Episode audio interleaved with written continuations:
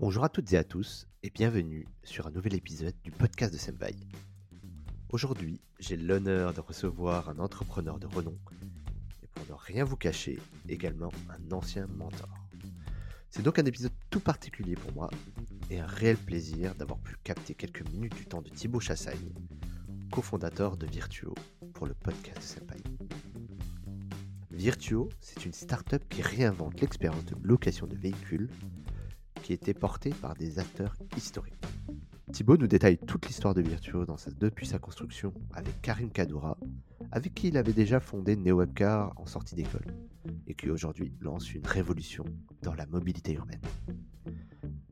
On reviendra sur les grandes étapes du développement de l'entreprise, avec les différentes levées de fonds, les ouvertures dans différents pays européens, mais aussi la gestion de crise qui a impacté fortement le développement de la startup.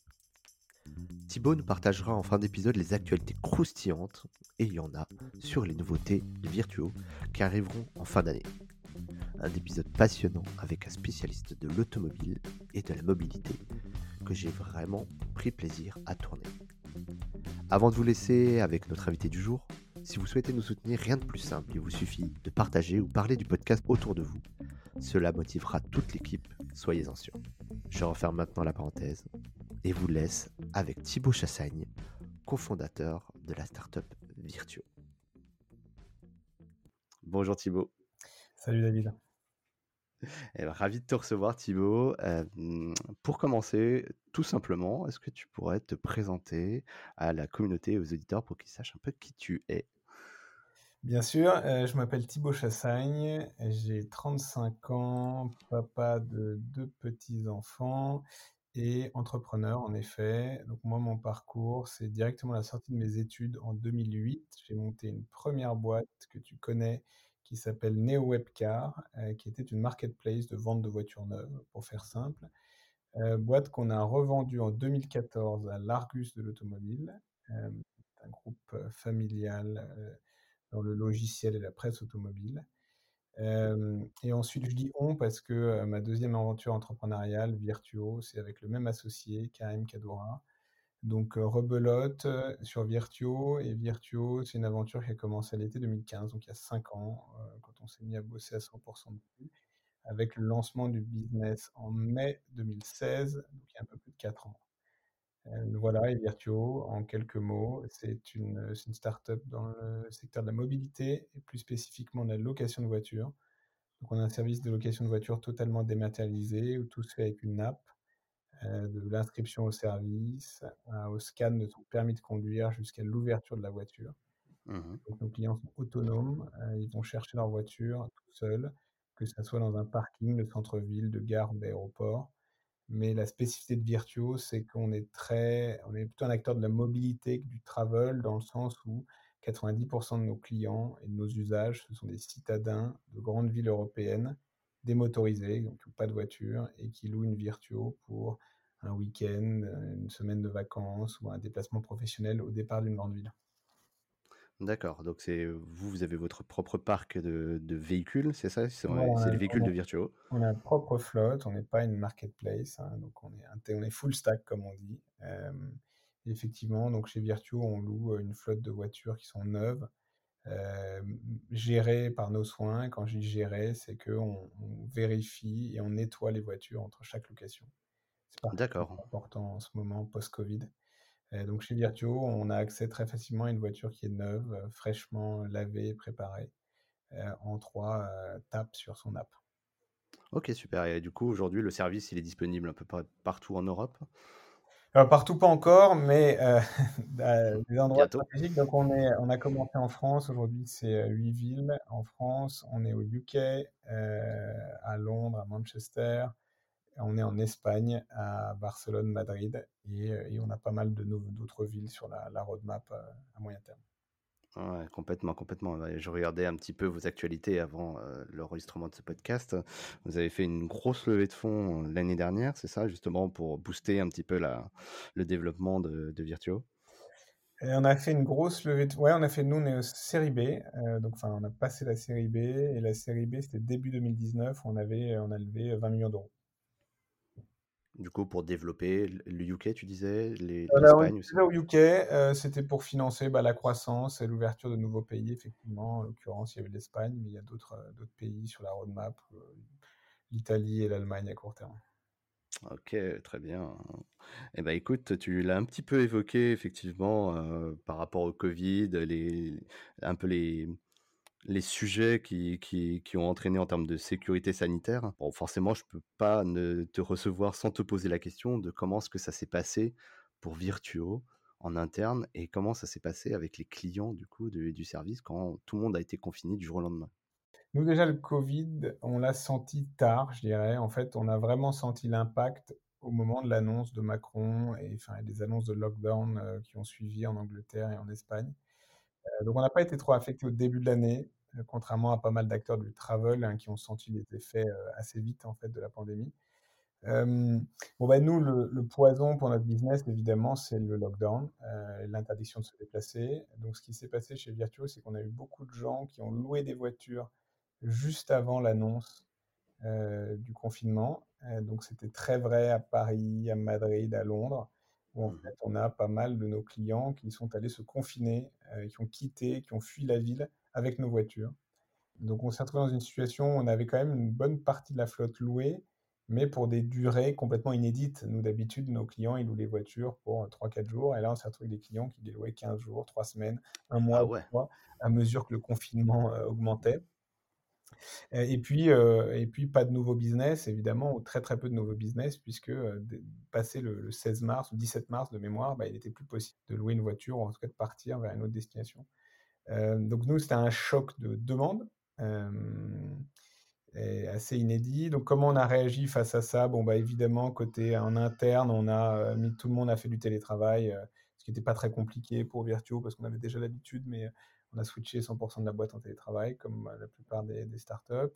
j'allais te demander justement. Ensuite, on a dû gérer des cas très spécifiques de clients, mais on a des clients qui se sont retrouvés aux 4 coins de l'Europe avec des voitures et qui devaient être rapatriés et cetera. Donc il y a eu un peu de boulot, heu, ops pour, heu, gérer tout ça. Et Hem tu avais quand même des gens encore sur le terrain malgré le confinement? Alors, on n'a pas de gens en propre ou très peu sur le terrain chez Virtuo, puisque toutes les opérations, tout ce qui est nettoyage, convoyage de voitures, c'est sous-traité à des sociétés, heu, de nettoyage et cetera, qui, heu, bah, de fait, ont dû, heu, en tout cas, ont arrêté de bosser, hein, pour la plupart, même si on était une une une une une profession autorisée, nous, hein, dans dans le cadre du des édits réglementaux. D'accord. donc voilà, donc, à court terme, situation gérer des situations particulières. Après, on a adapté notre offre avec des tarifs spécifiques très, très dégressifs pour tous les clients qui ont dû conserver nos voitures et étendre leur location. Et ensuite, on a fait une opération de solidarité puisqu'on a mis en gros, toutes les voitures qui étaient pas louées, on les a mis, heu, gratuitement à disposition des personnels soignants dans les différentes villes dans lesquelles on est, donc, heu, à C'est super ça. à Madrid, à Paris et heu, Ouais, c'est top. Franchement, c'est une opération qui a remporté un franc succès. Très vite, on a réussi à louer toutes nos voitures, enfin à louer, prêter nos voitures et donc, Mmh bah, on avait cette ressource, à disposition, pour les pour pour apporter un peu notre pierre à l'édifice, dans cette période compliquée. Voilà et puis après on a bah, on est comme plein de boîtes, on était dos au mur, on a fait gaffe, on a sauvé le cash, on a réduit tous les coûts qu'on pouvait. Nous, en l'occurrence, le coût le coût principal, c'est la flotte de voitures, hein, qui est en leasing. On a réduit notre flotte au maximum, on a et on a fait un peu les cafards, quoi, pendant que pour le temps que ça Mmh passe, mh. heu, comme enfin, un peu comme On monde. un peu le dos, ça, Voilà, on voit que la tempête a passe. le dos le plus possible le temps que la crise passe et en l'occurrence, nous, post-covid, ça repart bien. Enfin, quand je dis que le poison, c'est le confinement, c'est que dès lors que les gens ont le droit de bouger, heu, Virtuo fonctionne très bien. Et d'ailleurs post-covid, ça fonctionne bien parce que, bah, les gens ont un peu évité les transports en commun, mine de rien. Il y a eu un vrai report modal avion, heu, TGV vers la voiture de location. Et et nous, on est très, heu, staycation, donc les nos clients, c'est beaucoup de gens qui font des séjours courts pas très loin de la ville dans laquelle ils vivent, Mmh mh. heu, en en quelques centaines de kilomètres et ça, heu, bah, c'est notre cœur de marché et c'est un segment qui s'est beaucoup développé post-covid. Ouais, c'est ça et il y avait aussi, heu, Frédéric Mazzella qui partageait son un graphique, je sais pas si tu l'as vu passer, où, tu vois les 2 mois où c'est, 0 business en covoiturage et là ça reprend donc j'imagine que ça doit être un peu les mêmes courbes que tu dois avoir Ouais, toi dans tes analytics. vraiment une courbe en V, effectivement, où, ça ça reprend totalement, Je pense qu'on est même plus strong hein, que, que, ce qui est covoiturage ou bus, parce que covoiturage, mine de rien, tu as encore cette partage, ouais. de partager, d'être avec quelqu'un mmh qui est potentiellement malade, même si le covoiturage, c'est un truc quand même globalement utilisé par des jeunes, donc les jeunes ont moins peur du virus, mais mais euh, voilà, nous, effectivement, une voiture propre, désinfectée. On a, on a revu aussi tous nos protocoles de nettoyage des voitures pour être encore plus. Euh, utiliser des produits viricides, etc., pour, pour, regagner la confiance en fait des clients. Ok, très clair. Bah, écoute, euh, on va voir un peu comment ça va se déployer. Mais là, on voit qu'il y, a des politiques qui sont un peu différentes chacun des pays. J'imagine que ça va vous impacter un petit peu, en tout cas sur les prochains mois. Ouais, aussi, on, on, a été moins impacté en Angleterre, overall. Hein, c'est le pays qui a été moins touché, parce que le lockdown était beaucoup plus light. Et le plus touché, ça a été l'Espagne. Où les conditions étaient très, très sévères. Eh ben, top pour ce point-là. Alors peut-être Thibaut, on va, mmh, on va profiter de ta présence justement pour parler un petit peu entrepreneuriat aussi. Parce que comme depuis ta sortie d'école, tu es un serial entrepreneur, tu fait que entreprendre en tout cas, avec Karim Kadoura, tu le disais tout à l'heure. Dans le développement de l'entreprise de Virtuo, comment ça s'est passé un petit peu? Parce qu'on sent qu'il y a eu une vitesse absolument phénoménale de croissance sur les dernières années, si on sort un petit peu le contexte Covid, mais vraiment la croissance que vous avez eue, elle est exponentielle c'est quand même deux levées de fonds en même pas quatre ans. Comment est-ce que as, toi, en tant que CEO de la boîte, tu as géré cette hyper croissance du début jusqu'à la fin? Donc, tu me disais tout à l'heure que vous êtes, à peu près, vous êtes à peu près une centaine de personnes maintenant. Voilà, est-ce que tu peux nous raconter un peu les débuts de, de, de Virtuo, comment est-ce que tu t'es structuré, comment est-ce que tu t'es fait accompagner, euh, et notamment justement le sujet qui nous nous intéresse chez Senpai, c'est aussi comment est-ce que les entreprises euh, croient avec leur logiciel, avec les outils de productivité. C'est quoi ton mmh. rapport avec tout ça tu vois? Euh, Ouais, sujet assez large. je pense qu'au début de de l'hypercroissance, il y a un choix. Hein. Nous, avec Karim, on a fait le choix dès le début de Virtuo euh, de prendre cette euh, trajectoire-là, qui n'est pas forcément une trajectoire euh, qui convient à tous les business hein, du tout. Mmh pas forcément une trajectoire risquée quand même. Qui dit trajectoire d'hypercroissance dit besoin de capitaux importants. Donc, donc je, vais d'abord parler des cycles de levée de fonds, mais donc nous, on a levé un premier tour de seed euh, pré-lancement de près de 2 millions d'euros, ce, qui était, euh, ce qui était beaucoup hein, en 2015, euh, enfin de, c'était début 2016. Ensuite, une série A en l'été 2017 avec Balderton Capital. voilà, été 2017. Ensuite, une série B. Donc, déjà, l'hypercroissance, elle est permise par cette levée de fonds et, et c'est une trajectoire qui est encouragé, j'ai envie de dire, par euh, ce type d'investisseurs, quoi, par ces VC. Euh, c'est ce qu'ils attendent. Euh, et donc voilà, le truc important, c'est que je pense qu'il faut être aligné avec ses actionnaires, avec ses investisseurs pour ces sujets-là. Ensuite, hypercroissance, ça veut dire bah, une capacité à faire scaler la tech. Alors, enfin, on a de la chance. Moi, je vois la différence entre première startup et maintenant. C'est qu'aujourd'hui, il y a énormément d'outils euh, qui sont souvent commercialisés sous forme de SaaS, mais euh, sur dans toute la dimension tech pour scaler très vite un produit, euh, que ce soit un produit web ou un produit mobile. je pense à des sujets comme Heroku, quoi, au niveau infogestion. Un Heroku, je pense à un Stripe ou un Adyen niveau paiement, ça permet de lancer, enfin de, gagner un temps fou de développement. Donc je pense que les, les premiers éléments, les premiers outils qu'on a utilisés pour scaler vite, c'est ceux-là. Mmh et ensuite, bah, il faut faire scaler son équipe. Et ça, c'est ce qui est le plus compliqué. Donc, il faut recruter vite et bien. Il faut donner envie aux gens de venir. Enfin, avant de recruter, il faut donner envie, en fait. et Tout à fait. C'est difficile au début, quoi. et c'était quoi un peu vos steps, là? La première année, vous êtes arrivé à combien de personnes? Et après la deuxième, la troisième? De mémoire, on doit être une dizaine de personnes fin 2016, globalement. Donc, l'année du lancement. Euh, fin 2017, on doit être 35-40. Fin 2018, 40, c'est en 2019 qu'on a beaucoup accéléré. Quoi. On a recruté 50 personnes en 2019, donc pour passer de 40 à 100, on a 60 personnes de 40 à 100 euh, début 2020. Quoi. D'accord, et au début c'était plutôt des profils, j'imagine, tech pour justement construire l'application et la techno que vous utilisez dans les, dans les véhicules? Oui, alors nous on a effectivement un pôle tech product data, je vais le mettre un peu tout le monde dans le même euh, panier, même si évidemment c'est des métiers différents, mais avec donc des enjeux de bah, tech product, construire les, à la fois les outils front-end donc notre site web et notre app, pour faire simple, et les outils back-end, parce que nous, on a un métier de, très opérationnel, on gère une flotte de voitures, donc on a aussi développé toute la stack de fleet management nous-mêmes. Des sujets data super importants dans notre business, parce que la mobilité, le transport, c'est des flux, c'est de la prédiction de demande, c'est du pricing, etc. Donc, data science qui est clé. Donc, on a une stack de data science et pas mal d'algo qui nous aident à optimiser le business. Donc, on a ouais, les, premiers recrutements, c'est tech, hein, très clairement. ensuite, data. après, marketing, on a une équipe marketing centralisée qui fait tout ce qui est perf marketing euh, donc tout ce qui est euh, télé, qui se focus sur le téléchargement d'app, etc. Une équipe marketing locale qui se focus plus sur euh, des channels organiques et, et, l'acquisition et la spécificité, enfin créer des produits qui sont bien adaptés à chaque marché. Faire revenir les gens aussi, etc. Fidéliser. La rétention, etc. et après, euh, après nous, Customer Support, c'est important chez nous. Hein. Aujourd'hui, c'est une quinzaine de personnes. Euh, donc, on a eu rapidement une équipe Customer Support. au début, c'était tout le monde. et puis, rapidement, on a créé un pôle parce que c'était c'était compliqué de, de, faire bosser tout le monde au Customer Support un tour de rôle. voilà. Et puis après, petit à petit, c'est les fonctions support qui se construisent autour de tout ça. Hein.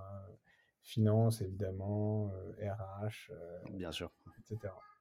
Ok, d'accord. Et par rapport à tout ça, donc toi, j'imagine au début, tu as dû mettre un petit peu les mains dans le cambouis. C'est toi qui, qui regardais un peu quelle solution tu allais prendre. Tu as cité Stripe pour le paiement. J'imagine après, au fur et à mesure que tu, tu recrutais des personnes ou que tu faisais faire des recrutements, derrière, vous sélectionnez des, des, logiciels. Toi, comment tu fais, toi, en interne chez Virtuo pour... Tu as un process Est-ce que tu comment, comment, comment tu gères ça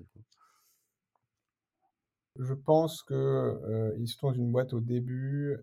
enfin, avoir des bons outils, euh, ça permet des vrais gains de productivité et c'est vrai sur tous les métiers maintenant. Donc, je fais, je fais globalement, j'ai fait, enfin, on a embauché des experts, on a tout de suite fait confiance aux experts. Si je prends les outils euh, data en data visualization, on a, on a Looker. on a rapidement un truc très structurant pour Virtuo aujourd'hui, Looker. Si je prends des, des sujets plus perf marketing, acquisition, on a un outil qui est top qui s'appelle Smartly. Sur tout ce qui est attribution, on a AppsFlyer. Donc il y a un moment où euh, il y a des problématiques qui se, qui se, qui se dessinent. Euh, on a un métier très data, il nous faut un bon, outil de data visualisation, mais qui nous permet aussi de, euh, de mettre de l'intelligence dans l'outil. Bon, bah voilà, on fait ce choix-là, on benchmark, on prend Looker. On a un sujet, on a des gros budgets à dépenser sur Facebook, Instagram, et on a envie d'avoir une attribution très fine parce que les CAC mmh sont, sont pas négligeables. Donc voilà, donc ça, ça se construit et je pense que c'est les gens qui viennent avec leur expérience en disant bon, ben moi je pense que soit j'ai l'habitude de travailler avec tel outil, il est top, soit on m'a parlé de tel outil et on fait un petit benchmark, etc. Donc ça, ça se construit, ça va vraiment de pair avec les recrutements pour moi, le choix des outils. Ok, très clair. Bah, écoute, c'est c'est souvent une, une façon de faire. On a, j'ai eu la chance aussi de, croiser Anthony Bourbon qui a parlé aussi sur le, micro du podcast, qui nous a partagé un peu son expérience. comment est-ce qu'il a fait C'est assez similaire en fait à ta, à ta stratégie que tu as eue et le scale-up est assez, assez proche. moi, j'avais peut-être une question pour toi. Il y a pas mal de, de start-upers, de gens qui lancent leur business. tu l'as un petit peu évoqué déjà avant, mais et qui du coup sont face à, des choix comme ça et qui n'ont pas forcément, comme toi, eu des experts ou accès à un réseau justement pour pour se dire bah voilà prends ce, ce cet outil là ou fais ces choix. Est-ce que tu peux travailler avec cette agence là, avec ce prestataire là Toi, si tu as des conseils en tant qu'entrepreneur à ces gens-là? Qu'est-ce que tu qu'est-ce que tu leur dirais de regarder en priorité peut-être? Je pense que moi, je, lis pas mal. Euh, je trouve qu'il y a un, truc qui est assez nouveau, euh, ou en tout cas qui a seulement quelques années, c'est qu'aujourd'hui, sur le, le, thème startup, entrepreneuriat, scaling, accélération, etc., il y a une littérature de malade qui n'y avait pas et qui est un content de, de qualité euh, exceptionnel qui continue à augmenter de manière exponentielle. Quoi. Euh, et le content, il est euh, soit euh, un blog spécialisé, je sais pas moi, si, mmh sur les sujets de croissance, il y a des trucs très bons de Andrew Chen, par exemple, son, avec son, son, plateforme qui s'appelle Reforge. sur des, après, il y a des fonds qui ont des bons content. Je pense à First Round, qui est un des super newsletters et blogs. Il y a un paquet de, de, de, de, bons VC ou de bons entrepreneurs qu'on peut suivre sur Twitter. Il y a un paquet de podcasts, évidemment, comme celui qu'on est en train d'enregistrer. Euh, je pense au podcast de A16Z qui est très bien. Euh, enfin bon, il y en a. Il y en a. Donc moi, je, je, je veux dire, si je devais commencer de zéro, sans rien, sans réseau, sans connaissance, ben, je commencerais par ça, quoi, comme, comme un étudiant qui, euh, qui apprend. Il y a vraiment moyen d'apprendre beaucoup, beaucoup, beaucoup, beaucoup. Ensuite, le choix des outils. SaaS, bon, ben, c'est pas simple. Hein, je pense que c'est pour ça que Sampai est là. Euh, c'est pas simple de trouver les bons SaaS. Un peu de, un peu de bouche à oreille, un peu d'irréputation, euh, comprendre à quoi sert l'outil, euh, savoir lire entre les lignes, entre la promesse de l'outil et, euh, et, vraiment l'usage qu'on en fera. Franchement, c'est du, du, bon sens. En tout cas, ce qui est sûr, c'est qu'aujourd'hui, il ne faut pas réinventer la roue. Il,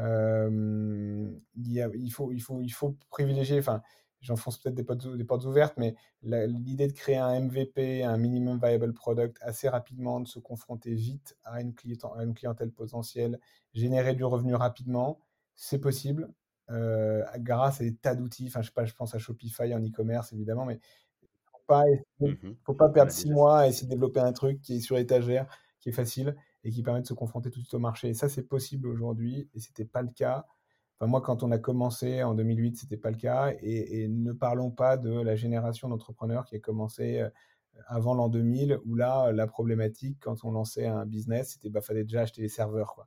On levait des fonds pour acheter les serveurs.